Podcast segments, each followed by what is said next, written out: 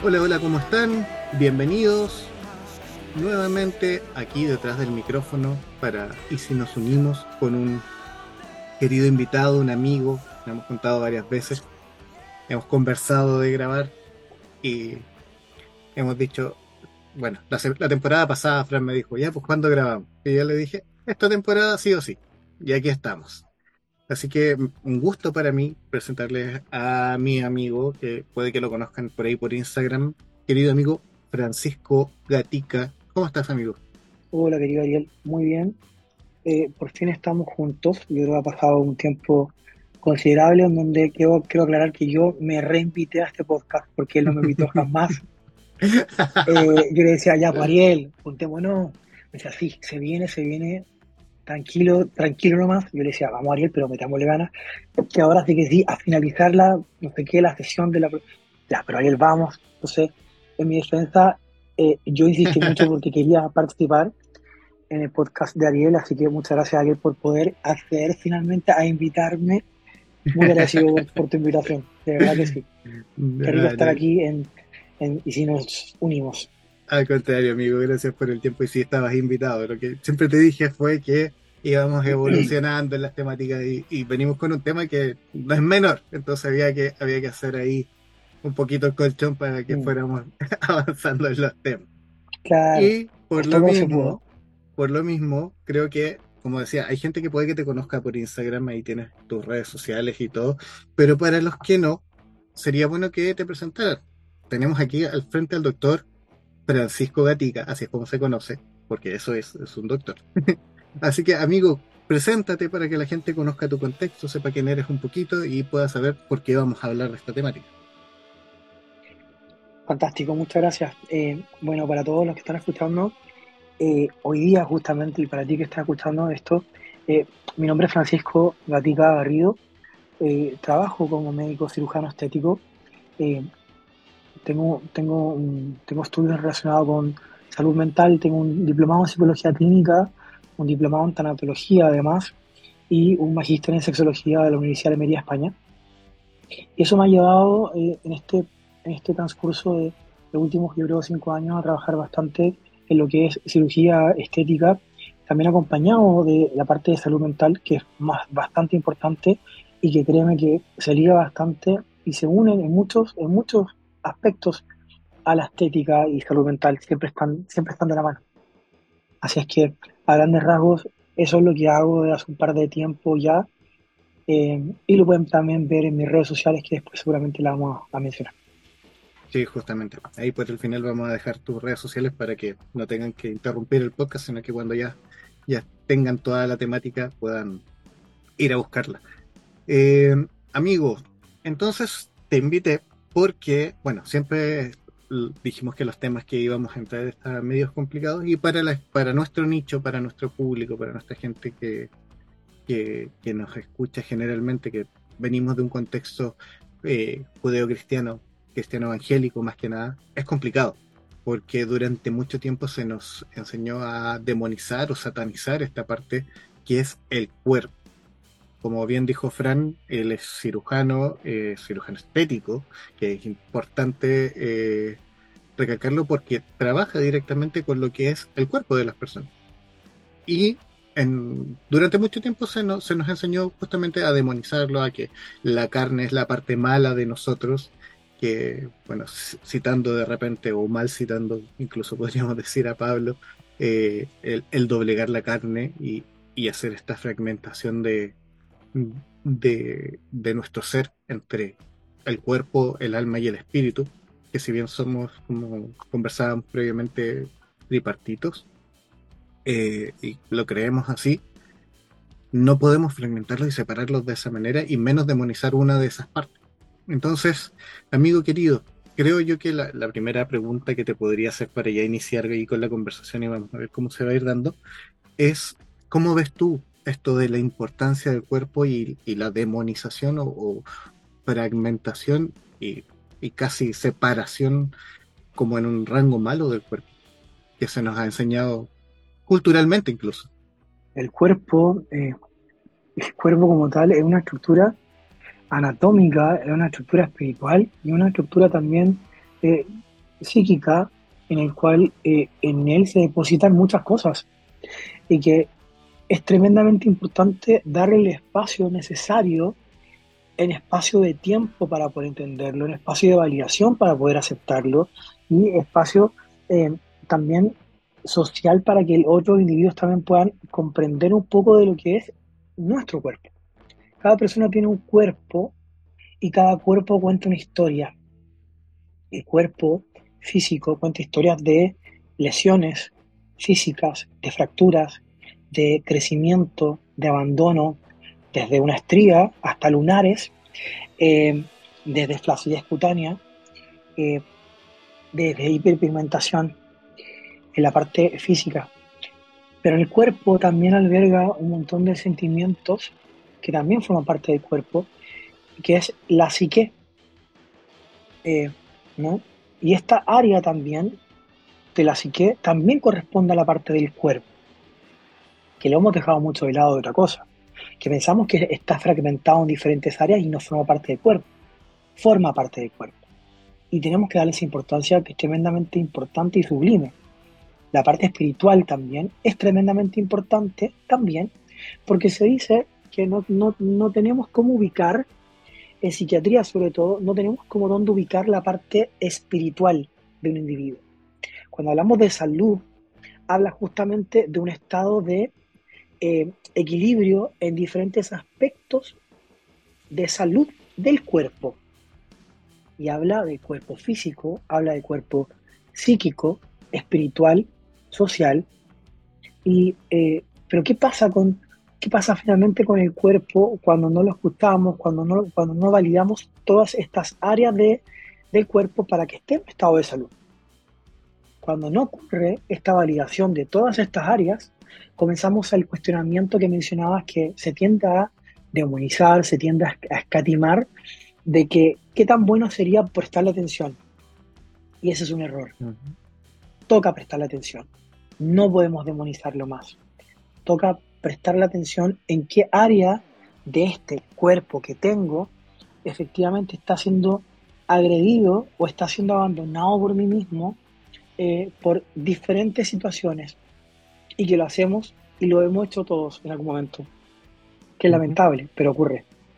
Sí, sí, de hecho te escuchaba en esta parte de, de que los sentimientos son parte del cuerpo y no lo habíamos conversado previamente, pero se me prendió un poquito el foco con esto, por ejemplo, el temas hormonales.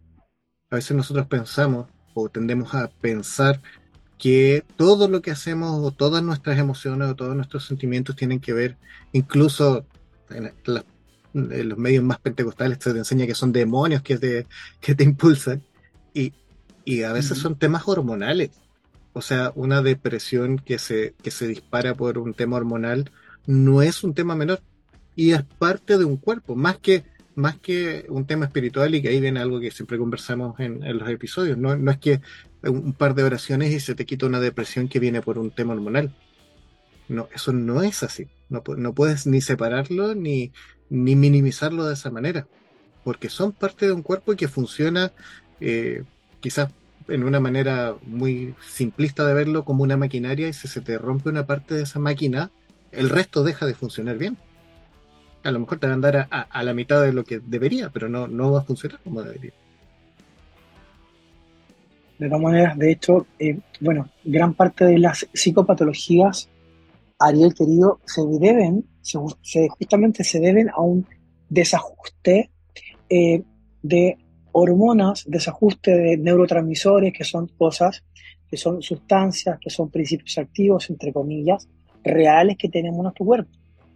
Hay una enfermedad que es muy real, yo tengo estudios de hecho con respecto a enfermedades psicosomáticas, quiere decir que vienen de su, su, psicogénesis, es ahí, su génesis es la parte de salud eh, psíquica, que así es, que psíquica, que va a desencadenar finalmente una patología física. Una de ellas muy conocidas es la enfermedad, todavía se le denomina la enfermedad del siglo XXI, que es denominada fibromialgia. La fibromialgia como una patología también se denomina como, tiene como un eslogan, un, ¿no? Es la enfermedad, y atención hay que es muy fuerte el eslogan, como la enfermedad de las emociones cautivas. Y es que esta enfermedad de las emociones cautivas, llamada fibromialgia, comienza a arremeter contra un cuerpo físico con diferentes signos, sintomatología, por tener tantos niveles de estrés y cortisol como hormona del estrés, eh, que comienzas con algunos síntomas asociados a la pérdida de la desconexión del escuchar tu cuerpo emocional por no darles espacio, comienza a drenar todo el estrés y el cortisol a través de rigidez muscular, diaforesis, que es sudoración profusa, falta de aire, disnea, sensación de inestabilidad, irritabilidad, dolor muscular. Y terminamos en un estado eh, bastante incómodo con nuestro cuerpo, reclamándole después de todo, además reclamando por qué se está comportando de esa manera, por qué no rindes, por qué no das, por qué te levantas cansado. ¡Ey! Levántate, despiértate rápido, vamos a la ducha, apúrate, lleva a los niños, muévete, eres flojo, pero si tu papá, y comenzamos, pero si tu papá te quería así, yo como padre debería ser así, ¿por qué, ¿por qué mi papá me quería así yo estoy haciendo un mal trabajo como papá? Y comenzamos todo un cuestionamiento cíclico de maltrato con nuestra corporalidad en el área psíquico, que solamente lo que provocamos básicamente es un bucle de sensaciones de disconfort constantemente con nuestro cuerpo físico, psíquico, que nos va a afectar evidentemente a la parte espiritual, afectando luego a la parte psicosocial, que es otra área también tremendamente importante y andamos pateando la perra y andamos pateando a todo el mundo, discutimos con nuestra pareja, discutimos con nuestras amistades porque no logramos entender, porque efectivamente como no logramos entendernos nosotros mismos y a nuestro cuerpo, nuestras emociones, validarlas, evidentemente no vamos a poder comprender algo más. Es un factor precipitante, impresionante de hablar. ¿Cómo es que el efecto dominó se va desencadenando una serie de situaciones en donde lamentablemente no paramos, no hacemos silencio, no callamos, no escuchamos a nuestro cuerpo. Y es bastante lindo de escuchar eh, y decirlo, ¿eh? Pero ¿cuánto cuesta? ¿Cuánto me cuesta a mí como especialista del área de salud mental, terapeuta de pareja? Cuesta, no, importa lo que hagas. Como persona, como individuo, cuesta un montón y constantemente tiene que estar como haciendo una especie como de grounding, como muy aterrizado con las pies, con los pies de la tierra, para conectar qué siento, qué me pasa, quiero ir, tengo que ir a esta clase, tengo que ir a esta situación donde me voy a exponer a una, a una situación incómoda, tengo que ir realmente, me va a causar una, una angustia, ¿será que debo afrontar esta discusión? Eso es justamente escuchar a lo que yo tengo para recibir de mi cuerpo, a mi cuerpo, quiero alimentarlo con esto, pasa un montón. Un montón. Sí. Sí, o sea, bueno, hay términos que, hemos, que hemos heredado culturalmente, como que, por ejemplo, el tema de los trabajos. O sea, antiguamente era una, una, forma de subsistir el mantenerte en una empresa pese a todo y tratar de hacer una carrera dentro de. Hoy día quizás eh, ha cambiado un poco el, modelo y a ti si no te gusta la empresa nos vemos y, vamos por otra. O sea, generalmente traemos por lo menos nuestra generación, quizás las más nuevas no, vivan tanto eso, pero nuestra generación tenemos eso de, tratar de mantenernos pese a todo y, le tomamos el valor al sacrificio. Eh, y, a veces nos pega y nos pega fuerte. Y, creo que es importante lo que tú dices de, de escuchar el cuerpo porque, a ver, retomando el tema de la, de la demonización, hay dos partes. Una, de que segmentamos esta parte del cuerpo y decimos todo lo que viene, todo lo que proviene del cuerpo es malo. Y nos olvidamos de esta parte y, nos metemos en este tema incluso productivo, de ser eh, políticamente correcto, donde, como tú decías, de repente ir a una reunión familiar que nos va a generar un estrés, nos va a generar algo malo que nos va a afectar en el cuerpo a, la larga, por, por todo lo que, lo que implica, pero tenemos que cumplir, porque hay que cumplir, porque es la obligación cumplir, no porque, porque fuera eh, necesario. Y lo mismo con el trabajo, nos pasa. Pero también, por otra parte, hay cosas que son corporales, que quizás debiésemos aprender a escuchar y decir, ojo, esto no es necesario. Y sí lo puedo, como tú decías en un principio con, lo que tenía que ver con Pablo, sí lo puedo someter. ¿Por qué? ¿Qué sé yo? No sé, por ejemplo, drogas.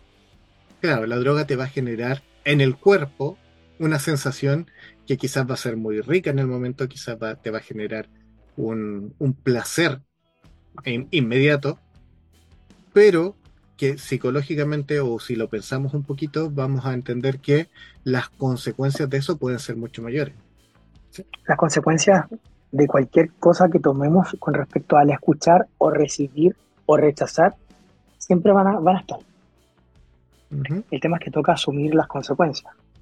Como tú decías, si tú te expones a una situación de estrés y hay un estresor de por medio, sabiendo que puede ocurrir, si lo haces de manera responsable, me parece fantástico. ¿eh?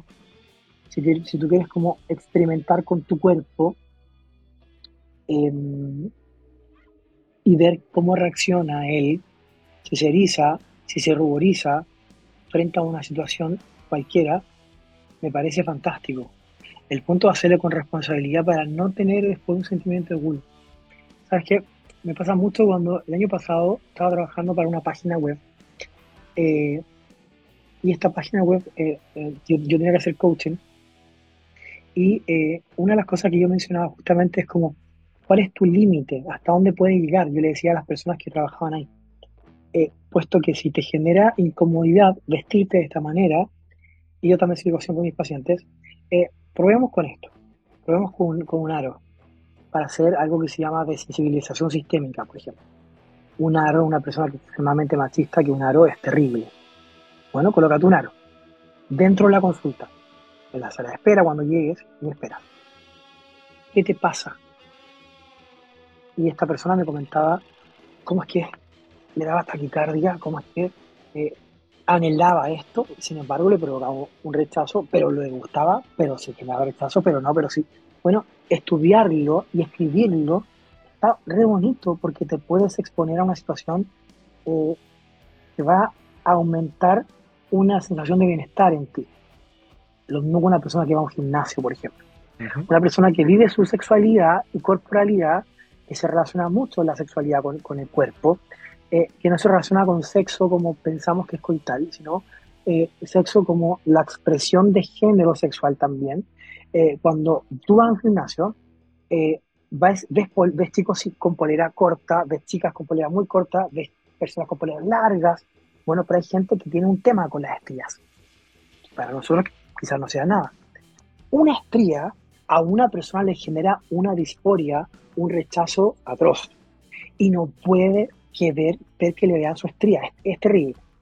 Bueno, pero hacer una desensibilización sistémica y de a poco que vaya mostrando un poco la estría y entender que su estría es una marca de guerra también, o una, una cicatriz que tuvo en la infancia, le va a ayudar un montón. Y afrontar ese tipo de situaciones le va a hacer justamente sentir, quizás de manera inmediata, Ariel, una, una sensación de disforia, un disgusto, pero que al terminar esa terapia de exposición, se va a sentir mucho más empoderada, empoderado y va a decir, wow, pude lograrlo, me siento bien, me siento validado, no por la gente, yo me siento tipazo, me encanta como que hasta siento que el brazo se me hinchó más.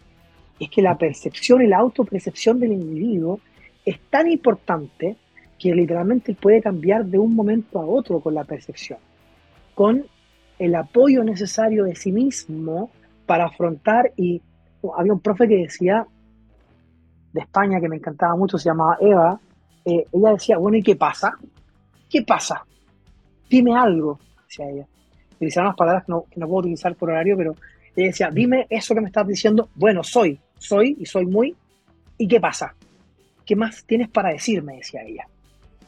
Nosotros estamos todos como, no. Y claro, en realidad, ¿qué, ¿qué, más podría pasar? Ya estoy acá, te muestro mi, mi cicatriz. Estoy dañada, pero, estoy en proceso de sanidad. Pero estoy dañada, ¿qué me vas a decir?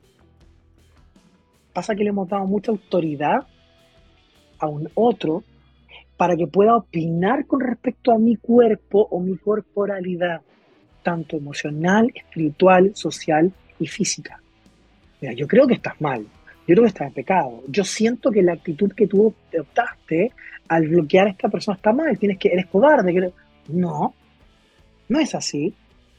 ¿Deberías hablar con él? No, no tengo que hablar con él porque me estoy cuidando emocionalmente, no tengo nada que hablar con esa persona. Pero es que quizás debería ir más tarde, salir más de noche. No, porque no me gusta, no tengo por qué exponerme.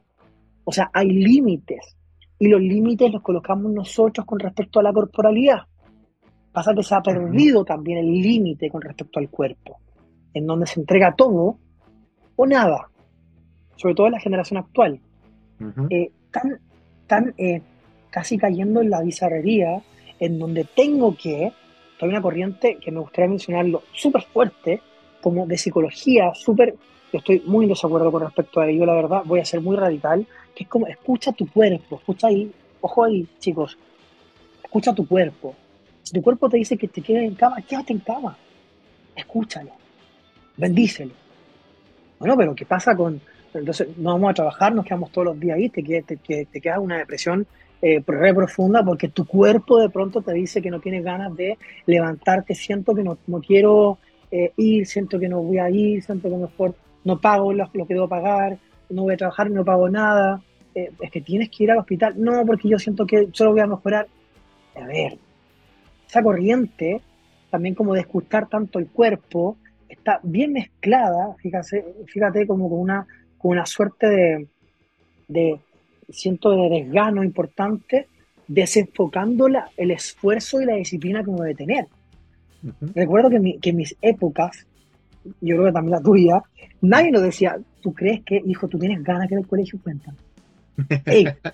te levantaban de un 2 por 3 te vas a la ducha, pero que siento, yo imagino, madre, siento, el día de hoy mi cuerpo me dice que no, que no de hoy. Sería muy chistoso, no sé a qué le pasó, jamás. O sea, en nuestra época eso no ocurría. Te levantas y te vas. Y tú le decías, sí, mamá. Y en el que tú le decías, sí, mamá, ya estabas en la ducha fría, por castigado además, y tenías que ir para el colegio. Pero mamá, pero me siento mal. Tranquilo, se te va a pasar. Está adentro.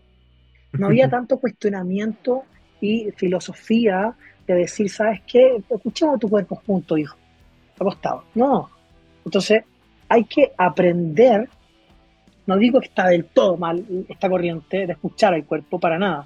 Hay que aprender a equilibrar literalmente, bueno, escucho a mi cuerpo, me gusta, no me gusta, no tengo ganas de esto, voy a una cita, por ejemplo, que pasa mucho en terapia pareja o, en terapia individual, es cuando alguien conoce, conoce a alguien y dice, puta, pero igual está bueno, está bonito el chico, pero igual me trata un poco mal, pero, pero hago, hago un, equilibrio y me quedo con un checklist y tiene más cosas buenas que malas. Igual me levanto un poco la voz, pero yo creo que no, que con el tiempo se le va a pasar. No, tú tienes que pararte y tienes que irte. Hay gente que dice, bueno, pero me voy a quedar un poquito más. No, no es el lugar, es una falta de respeto. Si comenzamos mal, yo siempre digo a los si comenzamos la primera segunda cita de esa manera, con invalidaciones a tu criterio, a lo que tú eres, y te dice, oye, oye, parece que te cuesta un poquito, ¿verdad? Está insinuando que tonta, que te, está invalidando. No hay nada que pensar ahí, no hay nada que adornar. Así como lo acabo de mencionar, uno pide la cuenta, se para, se va. Y uno consigo mismo, cuando está bien, en orden, exactamente reacciona así. No hay mucho que pensar. Uno observa dice, no me siento cómodo acá, no me siento validado, no me siento escuchado. Mi cuerpo me está diciendo todo el rato, huye de ahí. Y me paro y me voy, pido la cuenta y me voy.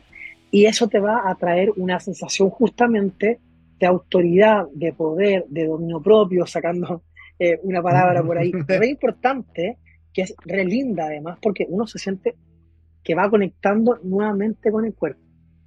A todos nos ha pasado que hemos estado desconectados por años. Así que no te sientas mal cuando escuchas esto y quizás dices, wow, yo estoy ahí. Bueno, estás ahí, porque decidiste estar ahí y también hoy día mismo puedes decidir comenzar a dejar de estarlo. Es bastante simple.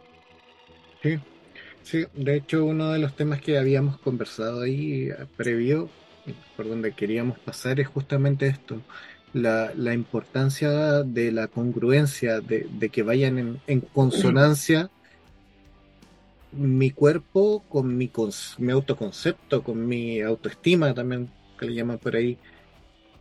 o que pueden ser, eh, según la escuela, eh, temas distintos, pero, pero tener una, una consonancia, ¿cierto? Y, y, decir, como tú dices, empoderarte un poco y decir, no, hasta aquí llego yo, porque después cuando tú te quedas, cuando tú obligas a tu cuerpo a hacer cosas que en realidad, no sé si es que no quieres, sino que en realidad no van contigo. Ahí es donde, donde creo que está la importancia de, escucharlo. Incluso ni siquiera por cosas que uno hace, porque el hacer eh, podría ser hasta debatible. Hay cosas que uno simplemente por un tema quizás hasta ético podría dejar de hacer, pese a que tu cuerpo te diga hazlo. Podríamos entrar en debates éticos. Pero de repente esa consonancia con cómo, por ejemplo, me alimento. Cuando a, mí me pasa, yo es algo que lo he dicho muchas veces en el podcast, a mí yo necesito entrenar prácticamente a diario. Yo necesito tratar de comer bien. Y, yo de repente digo, pucha, este año que tengo mi lesión, ya llevo meses parado sin poder entrenar. Y digo, yo a estas alturas ya debería tener mi objetivo que me había puesto para este año cumplido en términos físicos. Y no, no lo he logrado. Y, y me da lata. Y yo te juro que yo me levanto en la mañana, me miro al espejo y digo, pucha, hay no sé, dos o tres centímetros más de, capa de grasa que no, que no deberían estar ya. hay dos o tres kilos de más y, y, te, y te complica. De verdad que uno eh, como que te cambia el ánimo. Te, te, te bajáis y te, y te cambia toda tu percepción de, de tu realidad completa. Por eso pienso que de repente puede ser una congruencia. Claro, hay gente que deja de mirar esa parte cuando tú dices nos desconectamos. Durante mucho tiempo no se puede desconectar de eso. Y, ojo que no estoy hablando de términos de, cumplir con las expectativas sociales, porque ese es otro cuento. la imagen que, te, que te vende la tele, las redes sociales todo eso es otro tema. Te estoy hablando de lo que uno quisiera tener. Uno no necesita ser fit para, para estar conforme con su cuerpo pero sí llegar a un punto donde que quizás si tienes 30, 40 kilos de sobrepeso, lo más probable es que cuando te miras al espejo digas, o sea, me gustaría bajar por lo menos un par de kilos. Y ahí es donde, por ejemplo, llega la gente a tu clínica con un tema que no lo puede hacer por alimentación y lo hace por, por una lipo, por ejemplo. Está re bueno, está re bueno, pero fíjate que es importante lo que mencionas porque el, el principio de ignición, el vale decir, eh, lo que me motiva a poder bajar de peso debe ser lo adecuado. Eso es importante. ¿Por qué yo quiero bajar de peso? ¿Por qué yo quiero cuidarme más en este tiempo? Porque lo que pasa que nos volvemos más auto, eh, generamos un, un principio que es el exceso de la autoobservación también. Y cuando estamos más hipervigilantes o con un proceso de autoobservación elevado, evidentemente vamos a ver las cosas un poco sobre exageradas sobre un estímulo también sobreestimulado, haga redundancia. Demasiado estímulo. Y tener demasiado estímulo nos va a llevar a ansiedad importante, a angustia, hipervigilancia, subir un, unos centímetros más, qué angustioso. Perfecto. Pero, ok, tenemos dos centímetros más, tenemos tres centímetros más, pero trabajemos para bajarlos. Pasa que ese, ese, ese momento en donde uno dice trabajemos para bajarlo es un momento de semana y de meses. Que ahora lo decimos en un par de segundos. Pero cuesta un montón. No te lo digo, o sea, eh, a mí los berlines me miran de manera sensual. Yo los miro y me miran y nos miramos mutuamente. Y yo sé perfectamente que a mí se me pegan al cuerpo, pero lo amo, pero, pero son, son bacanes.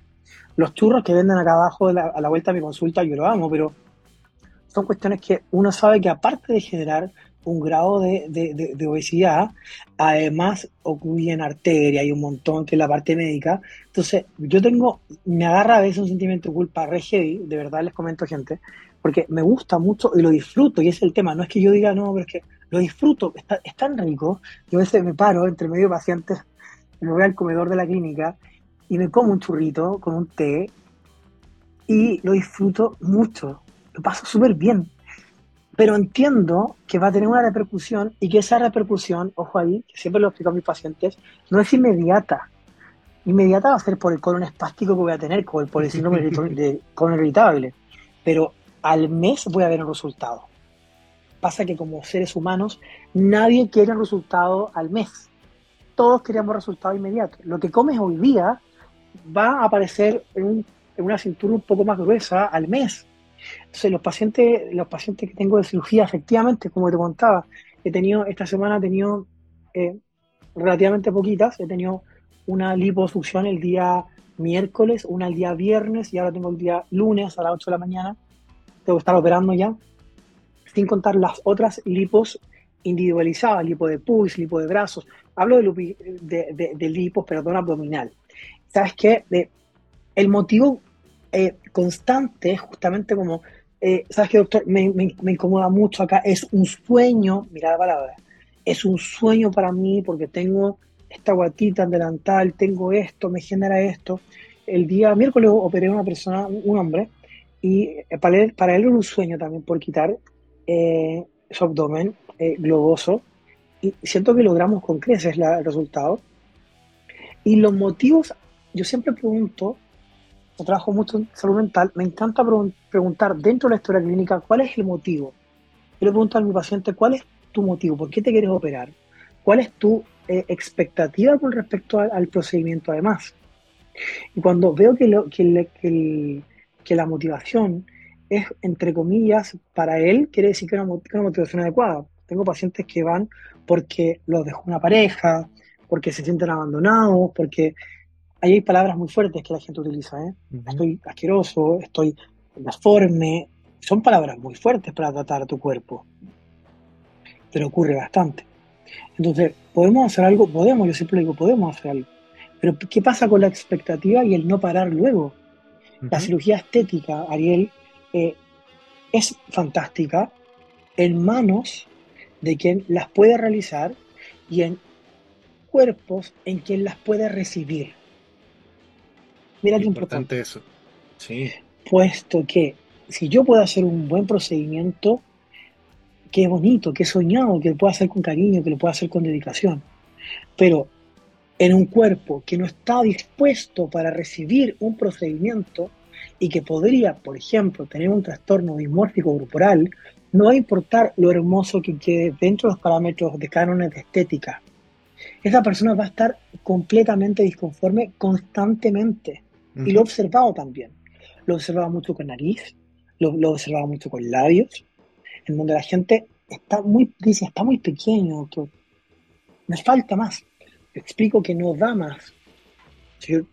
toca ser un poco ahí, un poco más pesado para explicar que el filtrum, que el vermellón del labio no da para hacer más labio, que se ve bacán, que se va a ver mal.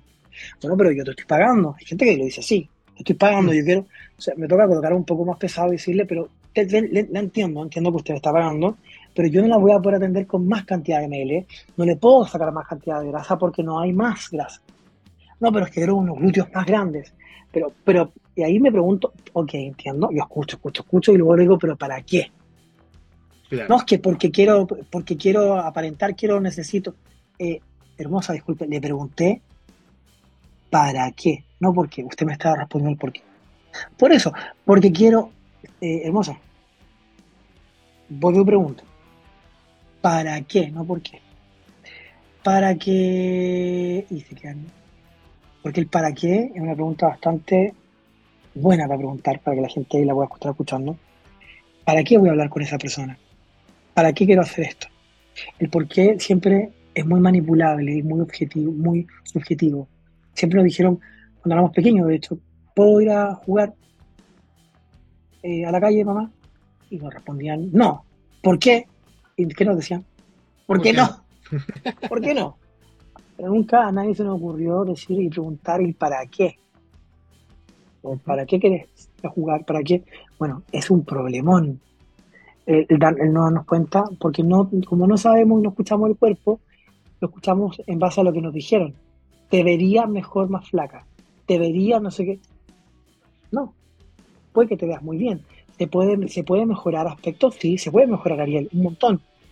Pero ¿cuál es la motivación? Y ese es el, el punto de inflexión clave, porque puedes estar aún así de infeliz, triste, angustiado, angustiada, flaquísima, con la nariz completamente respingada hasta la frente, digo. y un mentón gigante de, de, este actor de Gavir, no sé cuánto. Maravilloso. Pero el, el cuerpo, la otra parte del cuerpo que sigue siendo parte de ese cuerpo que arrastras y que llevas todos los días, lo levantas y lo acuestas y lo duchas y lo debes acariciar, se va a seguir sintiendo incómodo y triste. Sí. Y eso es lo que no, podríamos, no podremos permitir. Sí, o sea, yo te, yo te escuchaba y me hacía memoria. Como bueno, tú me conoces hace tiempo. Yo hace unos años atrás tenía mucho sobrepeso. Para mí era mucho. Y, y, mi percepción era esa, como tú decías, me siento deforme, o sea, me siento inmenso. Mi, mi abdomen era, era gigante. Siempre me río de que mis fotos de mi titulación de la universidad no tengo cuello literalmente no se me ve cuello, entre que uso la barba larga y la camisa con el cuello alto, no, había, me lo habían robado, no, había un cuello ahí. Y, y uno se siente Tortuga, una tortuguita cualquiera. Claro, y, y, bueno, pasó el tiempo, pasaron muchas cosas y empecé a cambiar mis hábitos. Y claro, si tú me preguntas un para qué, yo, yo necesitaba sentirme mejor. ¿Para qué? No, es, no era para cumplir con cánones quizás sino que para sentirme mejor, para estar más sano. Yo siempre he dicho, por ejemplo, yo quería tener a mi, a mis primeros, a mi primera hija antes de los 25 años. Justamente nació a mis 25. ¿Por qué? Porque quería que a esta edad, cuando ella está en su adolescencia y quiere correr, jugar, y los más chicos también, no correr una cuadra y quedar agotado y, y poco menos que me lleven a un hospital, sino que estar sano y poder tomarlos en brazos. Yo juego con ellos, los tiro hacia arriba. Y claro, eso implica fuerza. Fuerza que quizás si tú no, no, no tomas esa conciencia de que tu cuerpo es parte de ti, que lo necesitas para desarrollarte, no lo entrenas, no lo mueves. Porque no necesariamente tienes que ir al gimnasio y levantar 100 kilos. A lo mejor con salir a caminar un ratito es suficiente.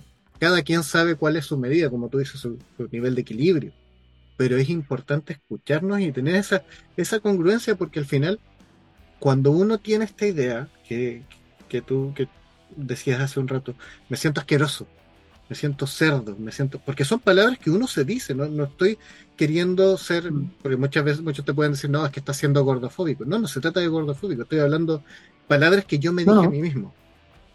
No, y son las palabras del colectivo en general. Son palabras que yo escucho diariamente en consulta y es real. Pasa que la gente no la habla, pero es real. Porque te da vergüenza, aparte. Te da, te da vergüenza reconocer que tú te tratas así. Entonces, a veces nosotros tenemos esta parte de que decimos no y trata de, hablar las cosas, como decíamos en un principio, guardarse las emociones y todo, pero ojo que el escuchar el cuerpo también implica tomar acción. También implica moverte. Y claro, tú dices, a ver, ya, tengo sobrepeso, me hago una lipo y salgo. Pero no cambia tu chip. Me, pasa que hoy día está muy, muy en auge el tema de las cirugías bariátricas, por ejemplo. Mucha gente se está, se está haciendo la cirugía. Pero se la hace y pasan un par de meses y siguen comiendo igual. Y vuelven al mismo punto. Y uno, claro, yo aprendí a cerrar mi boca y no opinar de, del cuerpo de otros, pero no falta es que les dice, por ejemplo, pero quedaste igual el choque emocional que le produces a esa persona después de haber pasado todo ese proceso de la cirugía, la rehabilitación, todo lo que tiene para que viene alguien en la pega que ni siquiera te cae bien y te dice, quedaste igual. El choque emocional es tremendamente fuerte. Entonces de repente nosotros pensamos en el cuerpo como un instrumento, no como parte de nosotros, sino que como, eh, es como el robot que manejamos nosotros la maquinita, pero no la pensamos en, una totalidad y nos perdemos de eso. Entonces de repente yo, pues si dijera, pucha, si fuera un auto, yo voy manejando mi auto, mi auto es mi cuerpo. Entonces de repente lo miramos y decimos, pucha, es un auto de los 80 y todo feo un lava. Y, y así nos sentimos. Entonces cambiémoslo por uno mejor. ¿Qué hay que hacer? Meterle lucas. a veces no hay que meterle lucas, a veces hay que meterle cariño. Creo que esa, esa parte es importante entre la congruencia, como decíamos, como partimos esta parte de la, de la conversación, entre mi cuerpo y mi autoconcepto. Porque no puedo cambiar mi cuerpo sin cambiar mi autoconcepto, van de la mano. Sí, de hecho, bueno, eh, me pasaba el otro día justamente con una paciente que eh, le di el alta con respecto a su lipo y eh, ella me decía, me preguntaba, me decía, bueno, ¿cuánto tiempo me va a durar esto? Y dije, ¿cómo? ¿Por qué? Eh, ¿Cuánto tiempo se mantiene? Pues me decía. Decía, bueno, depende del cuidado que usted va a tener con respecto a lo que va a poder comer. Por eso que le dimos una pauta de, de alimentaria, alimentación. Ah, ya, es que me gusta la fritura, me gusta. Perfecto, yo entiendo que te gusten. Pero como tú decías, hay, un plan de acción, hay algo que ejecutar ahí. Eh, para mantener la idea es, cambiar un estilo de vida, mejorar. Y qué lindo lo que decías que en tu ejemplo, que no es por un tema de... Yo siento que en, tus, eh, en tus argumentos, por ejemplo, cuando, cuando, te cuestionabas tu peso, hablabas justamente de que por un tema de salud. Quiero levantar a mis hijos, quiero poder respirar, quiero levantar. Bueno, justamente eso es una de las motivaciones que yo creo más lindas que pueden existir para poder hacer cualquier tipo de procedimiento de modificación corporal lo más mínimo. Yo tengo pacientes que hacen nariz porque necesitan respirar mejor. Y de paso que quede un poco más estética, fantástico. Pero necesito respirar mejor. Necesito sentir el aire de una manera diferente. Necesito que el pantalón no me roce la pierna porque me duele mucho. Necesito elongar y poder levantar mis hijos y reír a carcajadas y pasarla bien. Esas son motivaciones adecuadas que, te, que, hacen que justamente post tratamiento, post cirugía, se perpetúen porque es una conducta de respeto hacia tu cuerpo tan grande que hiciste, que fue un cambio, una decisión, ¿sabes? Muy, muy, eh, muy inside, que lograste cambiar, para cambiar luego, va a la redundancia, eh, una conducta de vida, hábitos de vida, todos los días levantarte una hora, cocinar, sacar el sartén, tengo frío, no importa, hago algo eh, con, avena, qué sé yo, para cuidarme, que me va a ayudar incluso a tener una mejor postura, a respirar mejor. O sea, parte por literalmente, o sea, el escuchar el cuerpo, el darle el, el estima que corresponde, pasa justamente por todo esto que acabamos de hablar. O sea, qué increíble es escuchar, validar, abrazar el cuerpo eh, como, una, como un, elemento vital con el cual pisamos todos los días, nos levantamos, lo higienizamos, escuchamos, permitimos que alguien nos pueda tocar o no, eh, abrazar, emitir información al mover el cuerpo, al mover músculos, al mover nuestra lengua, al entregar amor a otro, al pensar, al observar, cuando estemos en una situación observar, quiero esto, levanto mi voz, bajo mi voz, cómo utilizo, forma parte del cuerpo también. Cómo recibo y cómo percibo las cosas forma parte del cuerpo. Estando en una discusión, cómo yo decido percibir si es un ataque o no, forma parte del cuerpo. O sea, es un montón.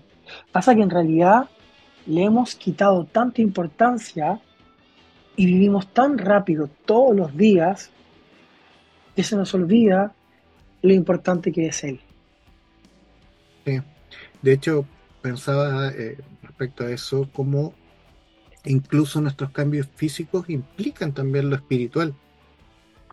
El, bueno, aquí viene, viene un tema que, podría ser discutible teológicamente, pero, pero esto de la imagen de Dios, de que, de que nosotros somos hechos a imagen y semejanza de Dios, que Dios nos dio un cuerpo, porque es un regalo más allá de que, de que queramos discutirlo, como digo, teológicamente, ¿no? El cuerpo que nosotros tenemos es un regalo.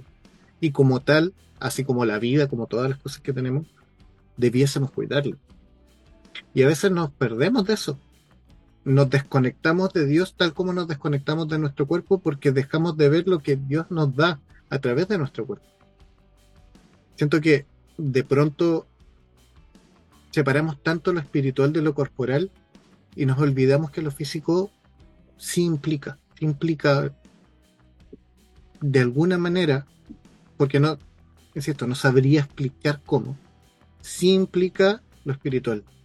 Sí, mi relación con Dios también va a tener que ver con cómo yo me relaciono conmigo mismo en mi totalidad, incluyendo este cuerpo. Y cómo cuando, de alguna manera, eh, siendo nosotros cristianos, como digo, quizás hay gente que nos escucha que no lo es y va a decir esto es una locura, pero de alguna manera todos llevamos esta parte espiritual hacia nuestro cuerpo. Y ahí salen las ideas como el vibrar alto y los astros y lo que es, cada quien quiera creer. Pero, pero de alguna manera sí se interconecta. Sin ir más lejos, y, aquí me vas a matar porque me voy a mandar una, agárrate. Eh, bueno, cuando, cuando, cuando hablamos de, eh, de que el templo es, el cuerpo es el templo del Espíritu Santo, yo me pregunto como médico, ¿qué pasará? Y te lo digo en buena onda, yo he trabajado en, ambulancias, eh, estuve trabajando como un año y medio en ambulancias en plena pandemia. ¿Qué pasa con el cuerpo? Es fuerte, ojo. ¿Qué pasa con el cuerpo con aquellas personas que me dicen y lloran y gritan en los hospitales que es terrible? No, estoy diciendo que no. Es terrible, pero dicen, ¿pero por qué? ¿Por qué mi, pareja murió con una CB? ¿Por qué mi pareja tiene eh, un trombo, una trombosis? ¿Por qué? Bueno, el templo tú lo descuidaste un montón. A tu templo le metiste ida y vuelta, ida y vuelta mayonesa. A tu templo le metiste cocaína. A tu templo le metiste cigarrillos, 15 cigarrillos diarios por los últimos 25 años de tu vida. Pero después, pero Dios, ¿por qué? ¿Por qué pasó esto a mi hijo? Es fuerte, Ariel, te pido disculpas, pero una realidad. No, está bien. O sea, ¿qué, pasa? ¿Qué pasa con eh, no, pero es que con esta gente súper estructurada que dice, no, pero es que cuida el templo, porque el templo, el templo, el templo. Ya, pero el templo, señora, usted también que tiene, eh, tiene, está con sobrepeso, con 25 kilos de obesidad, con una discopatía importante, con una degeneración, con una espalda cargadísima, con unos pies destruidos, es, no es porque yo te lo digo así. Tú fuiste deformando el cuerpo y el templo que el Padre te dio. Y eso también es pecado, a mi gusto. Y es pecado porque fuiste destruyendo algo que él crió a su imagen y semejanza, que estaba bien, que llegó en perfecta condición de guachito. El que, fui, el que fue metiendo, insisto, repito, yo a mi madre le digo, mi madre siempre me dice, Fran, pero un poquito nomás, madre, pero le diste tres vueltas de mayonesa, pero un poquito nomás, no importa, tenías tolerancia cero. Y di vuelta mayonesa, y di vuelta una cantidad de colesterol, eh, carne, le mete carne de cerdo. Bueno, eso va a tener una repercusión de manera inmediata y tardía. Y, o sea, hay repercusiones, sí o sí. Pasa que nos hacemos a veces lo desentendido con respecto al tema, pero va a ocurrir un resultado. Todas las cosas tienen un resultado, por eso a veces incluso criticamos mucho al que está en el gimnasio. Bueno, va a tener su resultado, va a tener un tejido súper, literalmente piel de atleta, y va a poder caminar mucho más, va a correr un poco más, versus no sé, yo voy a subir cuatro pisos subiendo en urgencia, voy a terminar ah, súper cansado porque no puedo, no, no, no, tengo el training. Es una decisión. Como todo es una decisión. Perdón que te interrumpa, pero ojo que con el tema del gimnasio, no, es que queramos, insisto, no es que ser fit sea lo bueno, porque, por ejemplo, en el gimnasio tenía un montón de gente que se mete anabólicos, que se mete cualquier tipo de drogas para poder crecer y para bajar de peso rápido y lo que sea, y al final están haciendo lo mismo. Se están metiendo algo que no les corresponde. No importa el espacio, finalmente, no importa el espacio donde te muevas, importa donde tu cuerpo reciba lo que tú quieres recibir. Y efectivamente hay de todo en todas partes. Siempre. El punto es recibir lo adecuado. Y como decías, Ariel, yo creo que eh, una caminata por la costanera, una caminata con tu familia, con tu hijo, en bicicleta, dar una corrida, eh, andar en patines, es una instancia súper linda para poder hacer deporte, para poder cuidar tu cuerpo, en la parte corporalidad, digo, eh, y después llegar a la casa ver una película, la parte psicoemocional, ¿cachai? Eh, generar una instancia con amigos, la parte psicosocial, y la parte espiritual, agarrar una guitarra en tu intimidad, que se relaciona más con la parte íntima, y hablar y hacer catarsis y hacer con quien tú quieras hablar, con Dios, con el universo, en lo que tú creas, y decirle, sabes que estoy cansado, me pasa esto, quiero esto, yo decreto esto, yo declaro esto, entrego mi vida, etcétera. O sea, cubriendo todas las áreas de este cuerpo maravilloso que nos fue entregado para poder justamente tener un resultado lindo con él, sentirnos amados, sentirnos queridos. Y es tremendamente importante parar, saber cuándo parar, saber cuándo ir. Saber, a, pesar que estemos la petilla, esté todo dado, está todo listo, antes de entrar al quirófano, o antes de entrar a una cita, o antes de cualquier cosa, si el cuerpo te dice, acá, en el pecho, te dice, sabes que no es aquí, sal de allí, por favor, sal de allí. Hace que una vez se queda, uno dice, ya, pero puede cambiar, puede cambiar, puede que pase algo diferente y Dios lo usa y lo cambie. No, no, eso no va por él. Huye de ahí.